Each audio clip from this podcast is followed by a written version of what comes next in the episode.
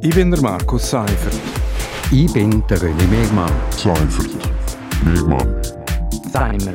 Gemeinsam sind wir Seimer. Seimer. Seimer. Seimer. Und das hat uns in dieser Woche bewegt. Seimer. Willkommen bei Seimer auf RSO. Seimer ist jede Woche zum aktuellen Thema. Das meint Seifert und Mehrmann. Ich bin der René Megmann, früheriger stellvertretender Chefredakteur von Südostschweiz. Und ich bin der Markus Seifert. Ich bin Redakteur bei Radio Südostschweiz. Ja, René, diese Woche steht wieder ein Leidungsbündner Thema zur Diskussion. Die Parlamentarische Untersuchungskommission BUK hat der zweite Teilbericht zum Baukartell vorgelegt und gestern ist das Fazit von der externen administrativen Untersuchung von der Regierung präsentiert worden.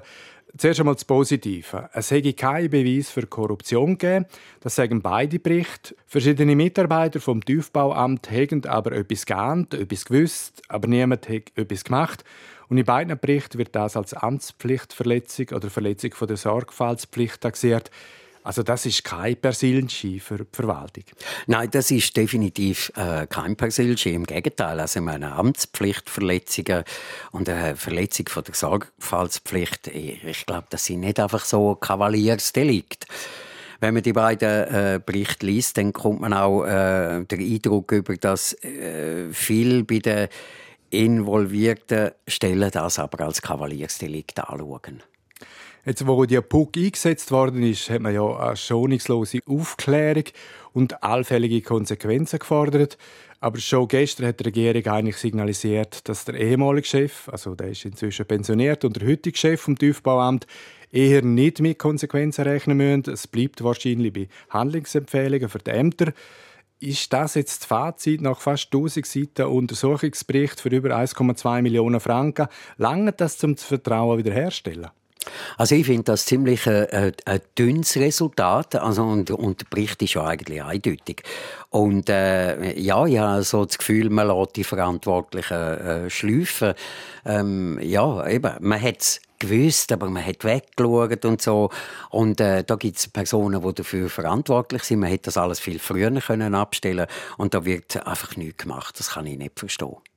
Immerhin muss man eingestehen, dass ja Haufen, wo die Puck untersucht hat, schon vor mehr als zehn Jahren passiert ist. Das ist natürlich nachvollziehbar, dass man sich nicht mehr an alle Details von jedem Gespräch erinnern kann.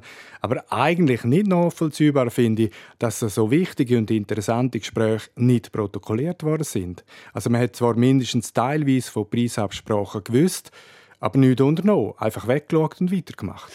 Ja, genau. Man hat weggeschaut, man hat weitergemacht und äh, es scheint mir irgendwie so ein bisschen äh, Strategie zu sehen sein. Ich komme den Eindruck über, äh, dass das alles auch bewusst, man, man hat bewusst weggeschaut, man hat bewusst nichts gemacht, man hat sich da nicht auf Test rauslassen Und äh, wenn ich das so anschaue, dann habe ich irgendwie das Gefühl, ich lebe in einer Bananenrepublik, irgendwie Uganda unter einem Idi Amin in den 70er Jahren oder so.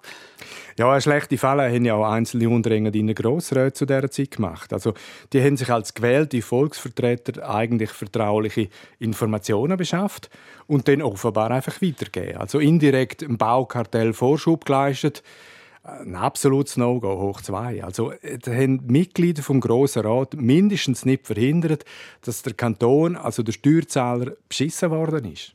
Ja, äh, wenn das in Süditalien passiert, dann würde man sagen, da ist Mafia dahinter. Also ich finde, das, das ist ein Skandal. Eigentlich ist das wirklich ein Skandal und das sind mafiöse Zustände. Das kann man als, als, als Staat, als Verwaltung, das kann man eigentlich gar nicht dulden und ich habe wirklich nicht verstehen, dass da die Regierung und die verantwortlichen Stellen nicht, nicht härter durchgreifen und sich jetzt einfach so sagen, ja, ja, wir haben jetzt geschaut, das kommt dann nicht mehr vor und so. Also es geht irgendwie nicht.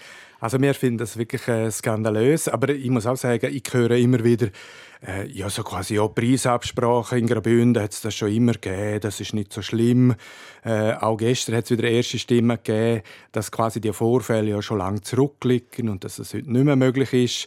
Das ist schon definitiv kein Kavaliersdelikt. Also das Baukartell hat der Kanton um Millionen Franken betrogen, mit überrissenen Preisen der Steuerzahler abzockt mit freundlicher Unterstützung bzw. Äh, mit Wegschauen von Spitzenbeamten. Geht überhaupt nicht. Nein es, nein, es geht überhaupt nicht. Und man kann jetzt natürlich sagen, ja gut, der Kanton hat äh, von diesen Baufirmen Bussen ausgesprochen, die haben müssen Zeug zurückzahlen und so.